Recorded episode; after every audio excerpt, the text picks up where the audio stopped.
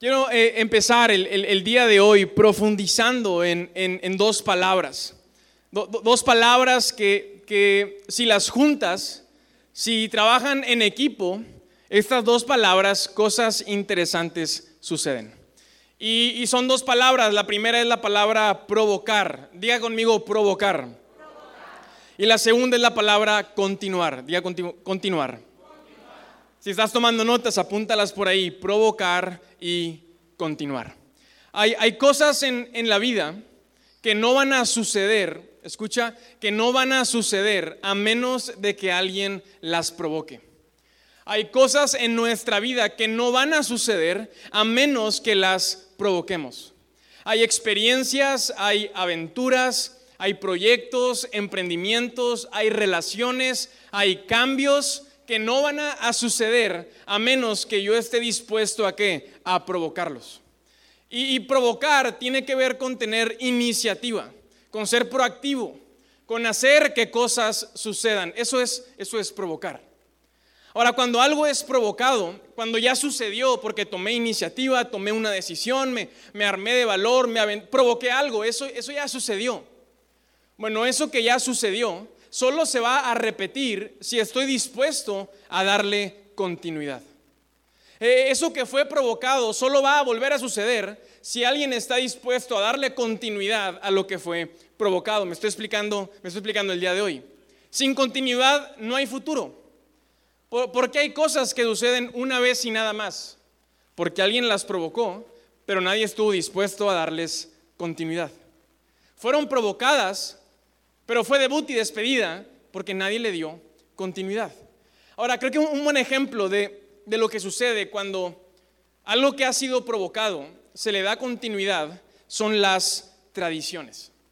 Las tradiciones son un buen ejemplo de lo que sucede cuando algo ha sido provocado y se le da continuidad. Mira, yo creo que en todas las familias hay por lo menos un par de tradiciones. Por lo menos un par, en tu familia y en la mía, ¿cierto? Un par, ¿sabe cuáles son sus tradiciones? De perdido un par de ellas, ¿verdad? A lo mejor es una reunión que sucede cada cierto tiempo, a lo mejor es un platillo, a lo mejor es una actividad, a lo mejor es irle a uno, de los equipos de la ciudad, ir al estadio cada 15 días, qué sé yo, pero hay tradiciones.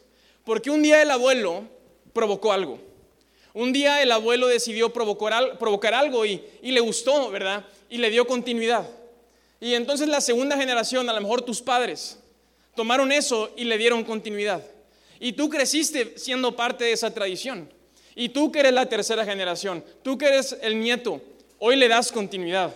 Y fue algo que se le ocurrió al abuelo, pero e, e, eso que tienes en las manos, cuando, cuando fue provocado y se le dio continuidad, eso trasciende. Trasciende el tiempo, trasciende el espacio, trasciende la distancia, trasciende incluso la vida y la muerte. mis abuelos tenían una tradición, los papás de mi mamá, y era esta tradición de todos los martes irse a desayunar. Tuvieron 10 hijos, entonces necesitaban un tiempo solos, ¿verdad? Imagínate con 10 hijos en la casa y tenían esta tradición, este momento que era suyo, de todos los martes ir juntos a desayunar. ¿Y a dónde iban? Pues a donde van todos los abuelitos, al Vips o al Tox, ¿verdad? Si, usted va a ese lugar, tengo que decirle que está abueleando, ¿verdad? Si llega y ya conoce al mesero, le dicen por su su mesa está, está abueleando, ¿verdad? Si ya ni siquiera le dan el menú, lo de siempre, lo de siempre, usted está abueleando.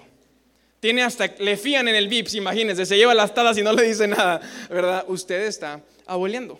Y, y sabes, mis abuelos tenían esta tradición y cuando mi abuelo fallece, cuando, cuando mi abuelo muere, mi mamá y sus hermanas, las hijas, deciden darle continuidad a esta tradición. Y yo, yo crecí siendo un niño, un adolescente, sabiendo que todos los martes era el desayuno de las López. Y yo crecí en, recuerdo mis veranos, eh, de, estando de vacaciones, todos los martes, estar emocionado. Vamos a ir al Bips del Valle a desayunar, donde hay juegos, ¿verdad? Y voy a pedir mis huevos estrellados con arrachera, que no tengo que pagar porque soy adolescente, y eh, ser parte de esa tradición. Ahora, muchos años después, hoy lo siguen haciendo, ya, no lo invitan a uno, ya está muy peludo para ir a esas tradiciones. Son puras mujeres. Pero muchos años después, hoy, hoy sigue sucediendo. ¿Por qué? Porque lo que es provocado y a lo que se le da continuidad, eso trasciende. Ahora quiero, quiero conectar esto con las palabras que Jesús nos habla en Mateo capítulo 28. Jesús habla con sus discípulos y les dice lo siguiente, porque a mí se me ha dado toda la autoridad en el cielo y en la tierra. Ustedes que son mis discípulos van a salir a las naciones y van a hacer que más discípulos y van a bautizarlos en el nombre del Padre, del Hijo y del Espíritu Santo. Y dice, no se van a quedar ahí, no, van a, van a una vez que los han bautizado, van a enseñarles, van a enseñarles a obedecer mis mandatos, van a enseñarles a obedecer lo que yo les he enseñado, porque Jesús vino a eso, vino a enseñar. Jesús nos enseñó principios del cielo, convicciones, fundamentos, verdades. Jesús vino a enseñarnos en palabras, de manera práctica y digerible, el corazón de Dios. Y Jesús le, dice, lo que yo les he enseñado, ustedes van a enseñárselos a todos esos nuevos discípulos. Y Jesús termina con una hermosa promesa que tú, tienes, que tú quieres tener cerca y, presente. Y, Jesús dice, les da esta promesa a todos aquellos que son mis discípulos. Sepan esto, que yo estaré con ustedes siempre hasta el fin de los tiempos. Con aquellos que son mis discípulos, Jesús hace esta promesa, este compromiso. Sepan que yo nunca voy a abandonarlos, que yo estaré con ustedes siempre. Ahora, ¿qué está sucediendo en estos versos? La Biblia titula eh, eh, esta conversación como la gran comisión. Y lo que Jesús está haciendo es, esto, está, está llamando a sus discípulos está conversando con ellos. Jesús está pronto a irse y lo que él está haciendo es, les está revelando su llamado a sus discípulos. Lo que Jesús está haciendo es, ustedes que son mis discípulos, yo tengo un llamado para ustedes y es este, y se los está revelando. Les está revelando su llamado y los está enviando para cumplir ese llamado. Y en pocas palabras podemos resumir el llamado de Jesús para los discípulos en dos palabras. ¿Cuál es el llamado de los discípulos? El de provocar y el de darle continuidad a lo que ha sido provocado. Eh, Jesús le está diciendo, van a ir a, todas las naciones, a todos los rincones de este planeta, como puedan. Eh, eh, por el mar, en tierra, no hay tecnología para volar todavía. Resuélvanlo, provoquen cosas, hagan que cosas sucedan hagan discípulos y bautícenlos, como yo fui bautizado, como ustedes fueron bautizados. ¿Cuál es el llamado del discípulo? El de ser un provocador. Y, dice, van a ir y van a provocar y, no van a irse nada más y dejarlos así, no, van a darle continuidad, porque van a enseñarles, van a dedicarles tiempo, van a crear los espacios para tener conversaciones, van a sentarse con ellos en su mesa, van a pasar horas conversando de qué? De lo que yo les he enseñado. A Jesús le, muestra a, los discípulos cuál es el llamado. ¿Cuál es el llamado del discípulo? El de provocar y continuar. Ahora, vámonos por partes. ¿Cómo, cómo comienza? ¿Con, qué empieza? Jesús empieza hablando de qué? Empieza hablando de autoridad. Porque a mí se me ha dado toda la autoridad. Por esa razón, como resultado, como consecuencia, Él los llama. ¿Por qué es importante la autoridad? ¿Por qué la autoridad viene antes del llamado? Porque ¿quiénes son los que provocan las cosas? ¿Quiénes son los que provocan las cosas en la familia, en las empresas, en las organizaciones, en los grupos de amigos? ¿Quiénes son los que provocan cosas en nuestra sociedad? Los que tienen autoridad. La autoridad va antes del llamado, porque sin autoridad no hay llamado. Sin autoridad no puede cumplirse el llamado. Ah, si, tú no tienes autoridad, puedes hacer una sugerencia, ¿verdad? Puedes hacer una propuesta, pero solo eso. Cuando tienes autoridad, tú tomas decisiones. Cuando tomas autoridad, haces que las cosas sucedan. Cuando tienes autoridad, te encargas de que las cosas salgan adelante. Podemos ver en cómo, cómo inició el ministerio de Jesús. Jesús vino a provocar, Jesús fue un provocador. Ahora, ¿qué pasó antes de los milagros? ¿Qué pasó antes de las enseñanzas? Antes de que llamara a sus discípulos? ¿Qué pasó antes de la cruz, de la resurrección? ¿Cómo inició todo? Bueno, Jesús inició bautizándose. Juan bautiza a Jesús y la Biblia nos enseña que Jesús es bautizado y sale de las aguas y los cielos se abren y el Espíritu de Dios viene sobre Jesús. El Espíritu de Dios a través del Espíritu Santo viene, viene a Jesús. Creemos en, en, Dios Padre, en Dios Hijo y Dios Espíritu Santo. Y la persona del Espíritu Santo viene sobre Jesús. Y lo que sigue es que Jesús va a una sinagoga, a un lugar de reunión como este, y toma uno de los rollos, lo que en ese tiempo tenían como la Biblia. y abre el rollo en, en el libro del profeta Isaías, un libro que está en tu Biblia, en el Antiguo Testamento. Y Jesús lee este fragmento de Isaías. ¿Y qué es lo que Jesús lee? Dice, el Espíritu Santo de Dios está sobre mí y me ha ungido para darle buenas noticias a los pobres, para proclamar libertad a los cautivos y a los oprimidos y anunciar que la gracia y el favor de Dios ha llegado. El Espíritu de Dios está sobre mí, dice Jesús, y me ha ungido. ¿Qué representa la unción? ¿Qué representa el ser ungido? Representa autoridad. Y es, es, en ese momento donde Jesús es bautizado, que sale de las aguas y recibe toda la autoridad, todo el respaldo de quien, de parte de Dios, a través del Espíritu Santo. ¿Para qué? Para provocar. Y Jesús comienza a enseñar, comienza a hacer los milagros. Y hay una escena que encontramos en, en Mateo capítulo 7, Jesús está enseñando. Y eso nos va a mostrar claramente el tema de autoridad. Mateo 7, 28 dice, cuando Jesús terminó de decir esas cosas, las multitudes quedaron como asombradas de su enseñanza, porque lo hacía con verdadera autoridad. Algo completamente diferente de lo que hacían los maestros de la ley religiosa. Y las personas lo están escuchando a Jesús y están asombrados. Y están diciendo entre ellos, hay algo especial, diferente en este hombre. Hemos escuchado hablar, porque Jesús no vino a inventarse nada. Hemos escuchado hablar a los maestros religiosos de lo que Él está hablando, pero hay algo distinto, es que Él tiene, Jesús tiene una qué, una autoridad verdadera. Los maestros religiosos estaban llenos de qué, de religión.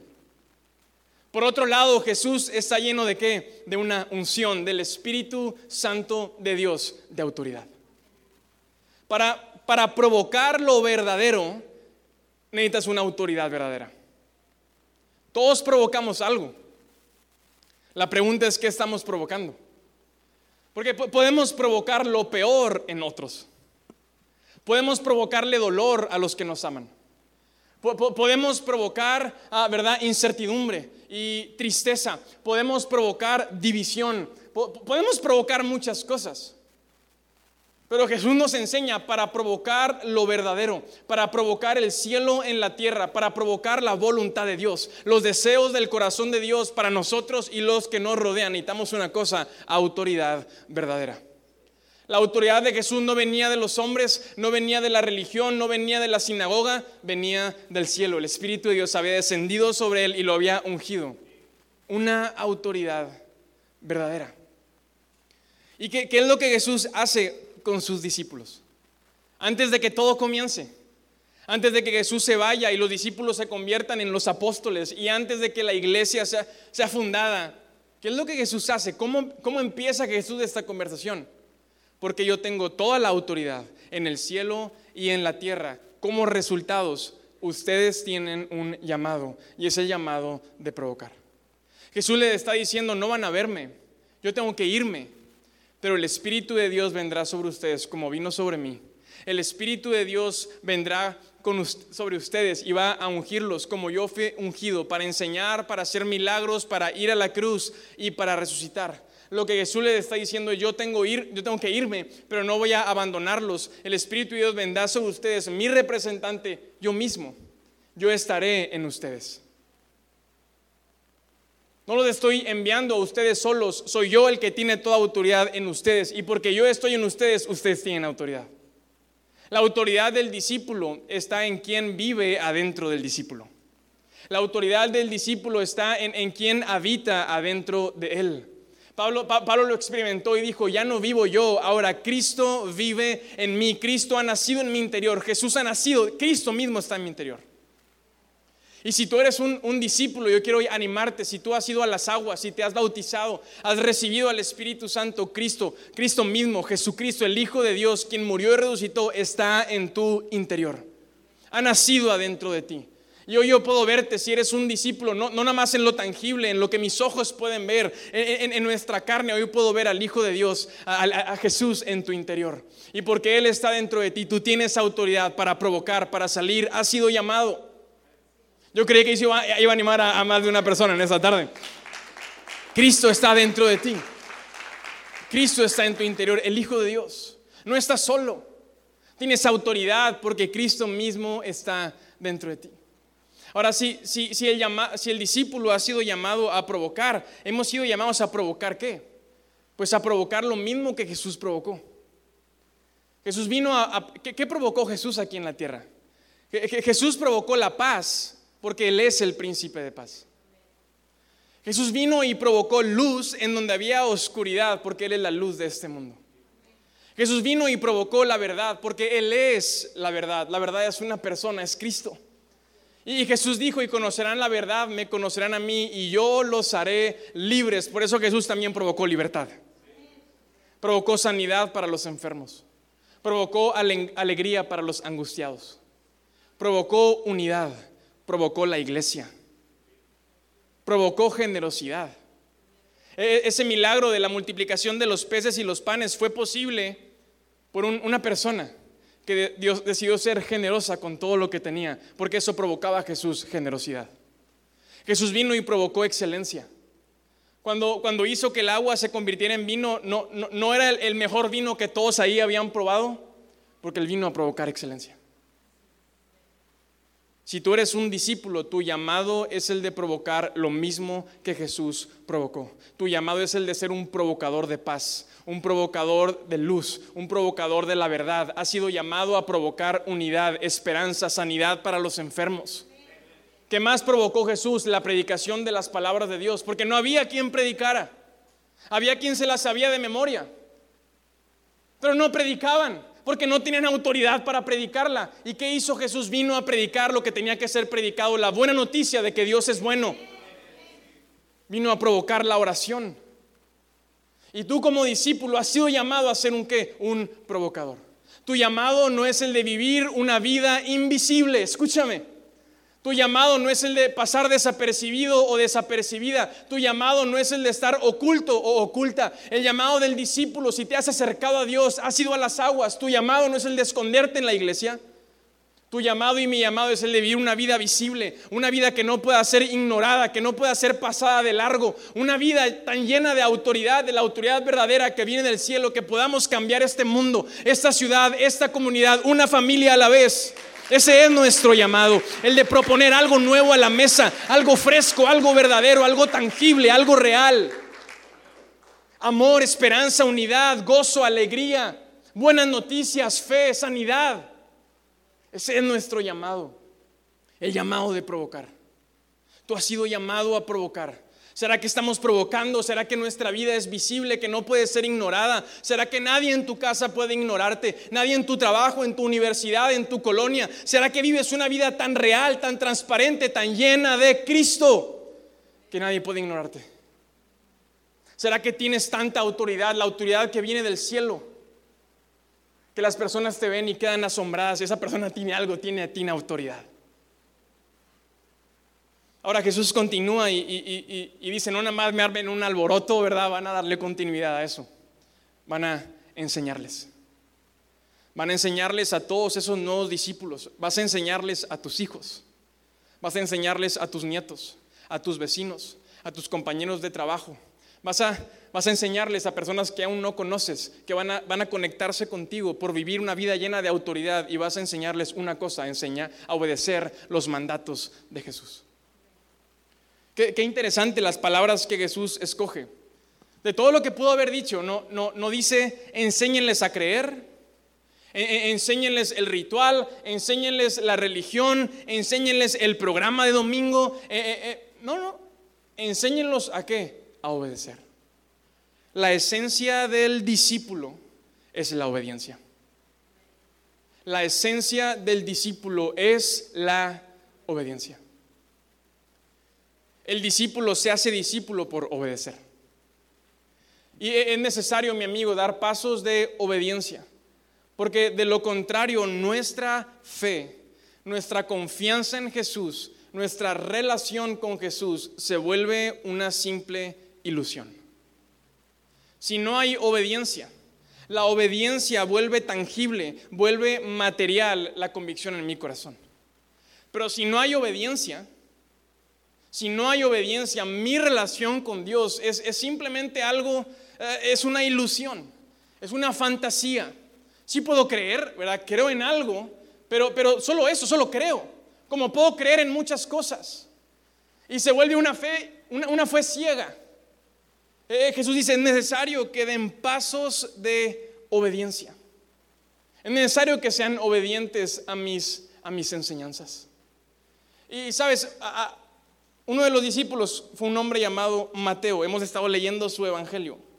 Y hay, algo interesante, hay algo especial en cómo Mateo fue, fue llamado por Jesús. Y quiero que, lo veamos en Mateo capítulo 9.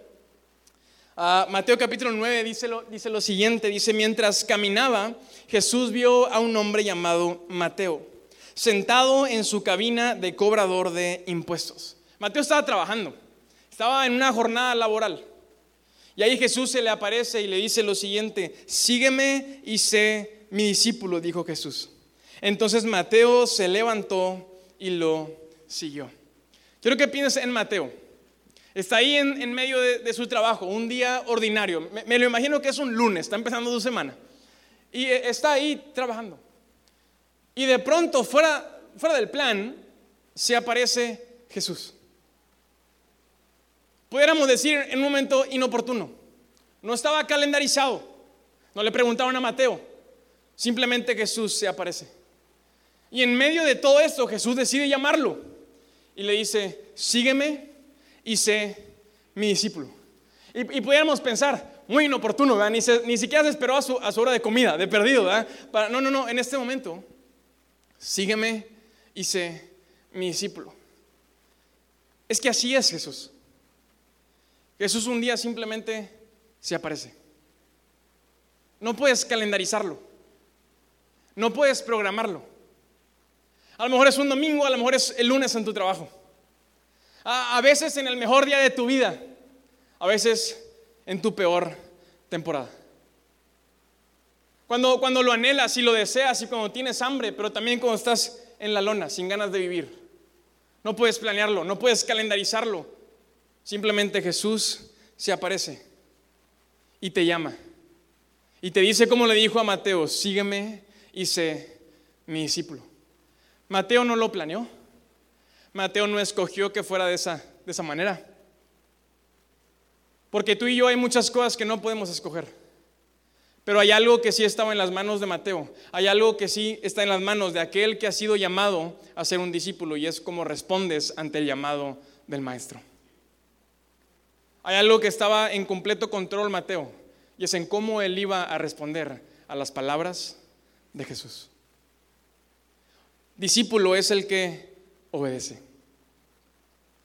Discípulo no es el que el que no tiene dudas, sino el que obedece a pesar de sus dudas. Discípulo no es el que tiene todo resuelto, es el que decide obedecer. Yo sigo ese Jesús y en el camino ahí veo cómo resuelvo las cosas.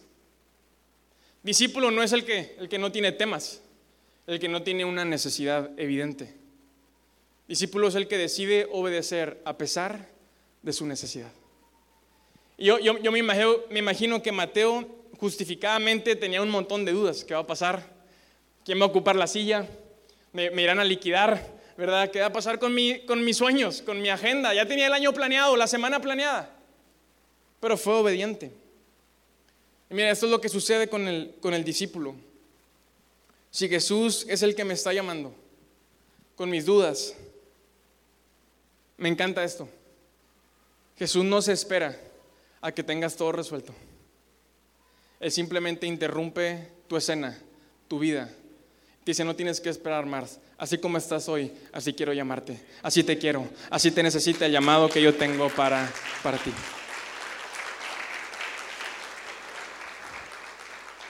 Y la confianza del discípulo es esta. Si Jesús el que si me ha llamado con todos mis temas y mis dudas y mis necesidades, y mis malas costumbres y malos hábitos y con mi pecado.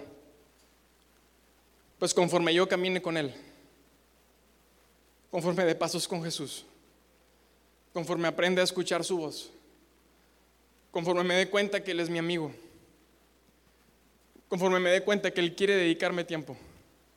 En el camino, con el paso de los días y las semanas y los meses y los años, Él personalmente atenderá todas y cada una de mis necesidades.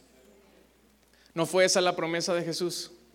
Y yo estaré con ustedes siempre hasta el fin de los tiempos. Jesús no les promete a sus discípulos una vida perfecta, no les promete una vida sin necesidad, pero sí les promete su presencia en medio de esa necesidad.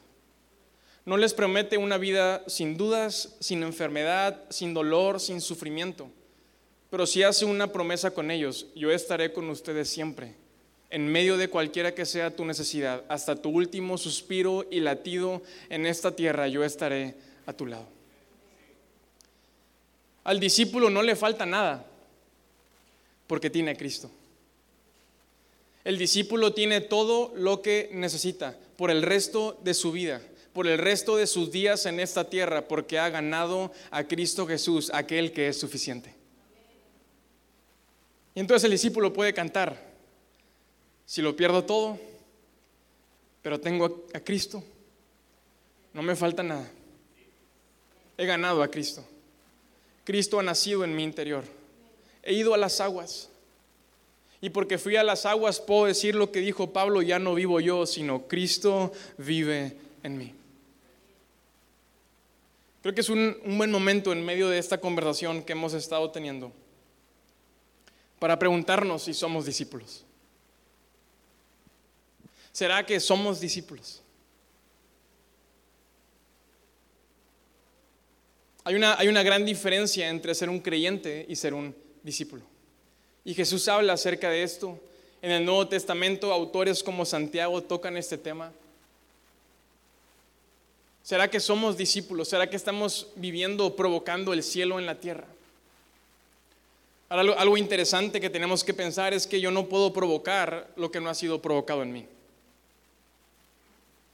Yo no puedo provocar la paz si no hay paz en mí. Yo no, yo no puedo provocar libertad si no soy libre. Yo no puedo provocar unidad en mi familia si yo aquí adentro estoy completamente dividido. Yo no puedo provocar la alegría si estoy triste. Jesús provocó lo que Jesús es. Porque solo puedes provocar lo que ha sido primero provocado en ti. Y esa es la gran diferencia entre, entre el creyente y el discípulo. Y sabes, en, nuestra comunidad, en nuestra cultura, en nuestro país, hay muchos creyentes. Hay muchos creyentes. Creo, creo que si somos honestos, en este momento en la historia de la humanidad, el ser humano cree en muchísimas cosas, hoy más que nunca, ¿cierto? Y hemos hecho, y la humanidad ha hecho muchísimas cosas, justificándose y excusándose en lo que cree. Y, sabes, en nuestra cultura religiosa, el, creer en, el Dios de la, Biblia, gracias al, catolicismo y al cristianismo, es algo que tenemos muy accesible. El, tema es que el creyente cree. Y, se lo podemos dar ese punto al el creyente cree. Pero hay una gran diferencia entre el que cree y el que es un discípulo. Y es que el creyente cree, pero el discípulo conoce. Lo que sostiene al creyente es una fe ciega. Porque todos necesitamos, necesitas creer en algo. Y vas a llenar ese hueco, ese vacío con algo. Todos los seres humanos lo llenamos. Cada vez hay más, alternativas, más opciones. Y alguien lo va a llenar como, con lo que tiene a las manos, con lo que ha enseñado, con lo que ha aprendido. Pero es, una fe, es una fe ciega. Mientras que el discípulo se aferra a una sola cosa, a las palabras de su maestro que un día le dijeron, sígueme y sé mi discípulo. Lo, que aferra, a lo que está aferrado el discípulo es a esas palabras que Jesús le dijo a Mateo, que nos dice a ti y a mí, en medio del momento que menos esperamos, sígueme y sé mi discípulo. Sabes, Jesús te ofrece dos cosas como discípulo. La primera es te ofrece una nueva relación con Dios. Jesús te ofrece reconciliación. Eso es lo que Jesús vino a hacer, a reconciliarnos con Dios. Éramos enemigos de Dios, pero gracias a Jesús, a Dios le plació mandar a Jesús para reconciliarnos con Él, para que Él tomara nuestro lugar y nosotros tomáramos su lugar. Y Jesús viene y te reconcilia con Dios y te ofrece una nueva relación con Dios y, no la relación de alguien distante, no la, relación de, de alguien a lo lejos, sino literalmente te ofrece su lugar, a que tú tomes su lugar como hijo de Dios. La relación que Jesús te ofrece con, el, con Dios es la relación del Hijo con el, con el Padre. Y eso te da una nueva vida, una segunda oportunidad. Pero lo, segundo que Jesús te ofrece es darle sentido a esa nueva vida. Porque ¿de qué sirve tener una segunda oportunidad? ¿De qué sirve tener una nueva vida si no tiene sentido? ¿De qué me sirve recibir una segunda oportunidad si no sé por qué voy a levantarme todos los días? ¿De qué sirve que me digan que hay una segunda oportunidad si no sé por qué sigo vivo en este planeta? ¿Por qué mi corazón sigue latiendo? Y Jesús cubre esa necesidad. Y Jesús le da sentido a nuestra vida, le da sentido al discípulo, haciendo que llamándolo. Lo que le da sentido a la vida del discípulo es el llamado que ha recibido de parte de su maestro. El discípulo sabe que su vida es significativa en esta tierra porque tiene un llamado que cumplir hasta su último suspiro. El, discípulo sabe que mañana va a levantarse y mañana va, va, a abrir sus ojos y su vida va a ser importante y su vida va a tener un impacto porque ha recibido un llamado importante. El llamado del discípulo, mi amigo, le da sentido a nuestra vida. Y a, a esa pregunta que tenemos que hacernos tarde o temprano, sé cuál es el sentido de mi vida. Me siento valioso. Cada mañana que abro mis ojos y me paro de mi, de mi cama, sé que mi vida significa algo. Y Jesús viene y Jesús te llama y te dice, sé, sé mi discípulo. Sé mi discípulo, ten esta seguridad, ten esta confianza que tu vida vale algo en esta, en esta tierra.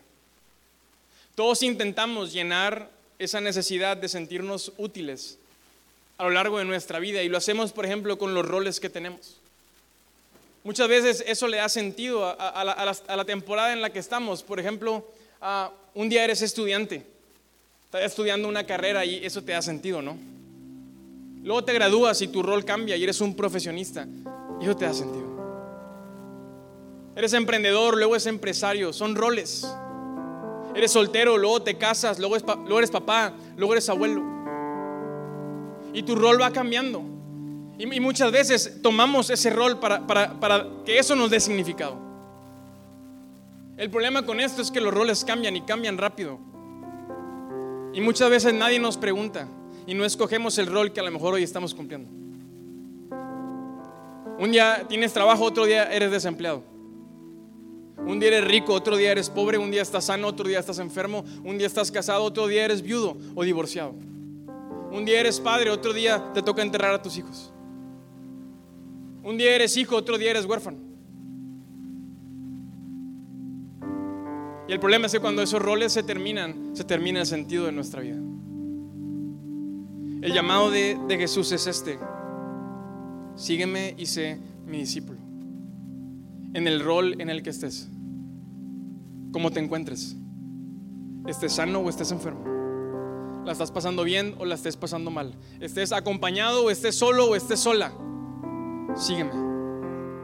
Levántate el día de mañana, tienes un llamado que cumplir hasta tu último suspiro. Eso le da, a mi amigo, sentido a nuestra vida. Por eso venimos cada semana. Por eso nos levantamos cada día. Por eso trabajamos incansablemente. Por eso creemos en la familia. Por eso seguiremos mandando gente a cada comunidad, a la campana, ahí. Ahí seguiremos yendo porque tenemos un llamado. Porque hemos sido llamados a provocar. Esos son los discípulos. El discípulo sale a la calle. En la calle está el, está el peligro, pero también las oportunidades para ser un discípulo. Voy a hablar más acerca de esto la próxima semana. Pero cuando tu vida tiene sentido, cuando sales, cuando sabes que tienes un llamado, mi amigo, te dan ganas de vivir esta vida. Te dan ganas de seguir viviendo esta vida hasta que se me acaben las fuerzas, hasta que mi corazón deje de latir. En la calle está el peligro, pero también las oportunidades. Estaban en el día de campo como 50 niños, en medio de una comunidad peligrosa. Nos decían, ¿a poco se metieron hasta allá? Hasta allá fuimos. Gracias a Bere, iba a ver al frente. Uno de los días, 50 niños. Y le hablan a alguien de los que estaban ahí. Están subiendo personas armadas. Tengan cuidado.